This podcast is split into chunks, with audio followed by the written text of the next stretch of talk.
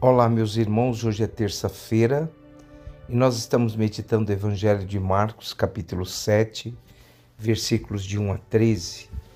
O Evangelho nos diz que naquele tempo os fariseus e os mestres da lei vieram de Jerusalém se reunir em torno de Jesus e viam que alguns dos discípulos de Jesus comiam pão com mãos impuras, isto é, sem terem lavado. Com efeito, os fariseus e todos os judeus só comem depois de lavar bem as mãos, seguindo a tradição recebida dos antigos. E nessa argumentação, os fariseus e os mestres da lei perguntaram então a Jesus: Por que os teus discípulos não seguem a tradição dos antigos, mas comem o pão sem lavar as mãos?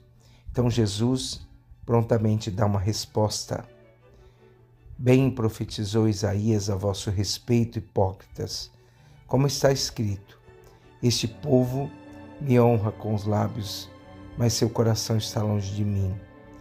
De nada adianta o culto que me prestam, pois as doutrinas que ensinam são preceitos humanos. Vós abandonais o mandamento de Deus para seguir a tradição dos homens. Vós sabeis muito bem como anular o mandamento de Deus a fim de guardar as vossas tradições. Com efeito, Moisés ordenou: honra teu pai e tua mãe, e ainda, quem amaldiçoa o pai ou a mãe deve morrer.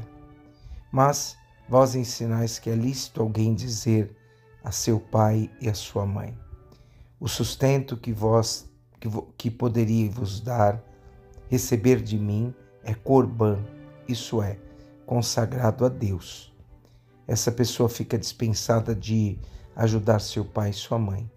Assim vós esvaziais a palavra de Deus com a tradição que vós transmitis, e, e vós fazeis muitas outras coisas como estas. Assim, meus irmãos, nós entramos neste evangelho. Quando Marcos escreveu seu evangelista, ele, esse evangelho, ele sente a necessidade de explicar quais eram os costumes dos fariseus, e quase todos os de quase todos os outros judeus. Então, isso nos mostra que Marcos escreveu seu evangelho para os cristãos que não eram de origem judaica. Marcos está nesse momento falando para uma comunidade cristã a fim de que a comunidade de comunicar o ensinamento do próprio Jesus. Então o ensinamento parte da pergunta dos escribas: por que teus discípulos não seguem a tradição dos antigos, mas comem o pão sem lavar as mãos. Assim, meus irmãos, Jesus, colocando-se diante dos antigos profetas, ele vai citar Moisés para rebater os adversários dele. Este povo me honra com, com os lábios, mas seu coração está longe de mim. De nada adianta o culto que me prestam, pois as doutrinas que ensinam são preceitos humanos. Meus irmãos, Jesus hoje está falando sobre como nós devemos honrar a Deus. Né? Este povo me honra com os lábios, mas seu coração está longe de mim. Como está com esta afirmação, Jesus é, quer colocar em destaque a moral do coração e não somente a moral das ações. Somente de um homem devidamente ordenado, de um homem de coração limpo, é que podem proceder ações morais e éticas. Aquele que ouve a palavra de Deus, ele deve ser capaz de governar a si mesmo, olhando para dentro do seu coração. Portanto, meus irmãos, Santo Agostinho vai nos dizer: bom, primeiro para Jesus, né? O primeiro dever do homem é ter uma consciência limpa diante da palavra, diante do Evangelho. Então, Santo Agostinho vai dizer: faz de teu coração um tribunal e senta-te nele como juiz de ti mesmo. Tua memória seja tua memória seja o promotor, tua consciência testemunha e o temor de Deus o juiz.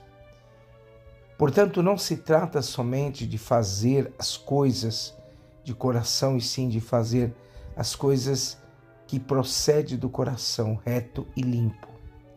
O coração reto, do qual fala Jesus, não é feito somente de coragem, de fidelidade, de memória.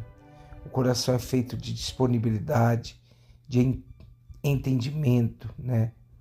Então trata-se de criar uma situação interior capaz de conhecer a Deus. O coração deve ser o lugar onde Deus se revela, não simplesmente o lugar onde se percebe a obrigatoriedade de um esquema, de um pensamento. Já existe um, um pensamento que já existe e onde se encontra a coragem de repeti-lo. A cabeça pendente, os joelhos dobrados, a fisionomia séria e a postura rígida, elas não são o referencial. O referencial para nós é amar e viver aquilo que Deus quer. Então, meus irmãos, o olho humano pode não detectar qualquer defeito em nossa adoração, mas nós devemos adorar a Deus no amor que nós devemos dar. Assim, esse texto do Evangelho de hoje reprova o espírito farisaico, a confusão entre o rigorismo minucioso na observância da moral. Portanto, atende, para isso o Evangelho assume né, a tarefa, pôr em evidência qual é o centro da lei. E o centro da, da vida, da pregação de Jesus, sempre será a caridade. Portanto, meus irmãos, que o amor de Deus esteja profundamente colocado dentro de cada um de nós. É bom ouvirmos e meditarmos permanentemente sobre o alerta de Jesus no Evangelho de hoje. Este povo me honra com os lábios, mas o seu coração está longe de mim. De nada adianta o culto que me prestam, pois as doutrinas que ensinam são preceitos humanos. Que Deus hoje nos abençoe e derrame sobre nós a sua paz. Abençoe-vos o Deus Todo-Poderoso, o Pai, o Filho e o Espírito Santo. Amém.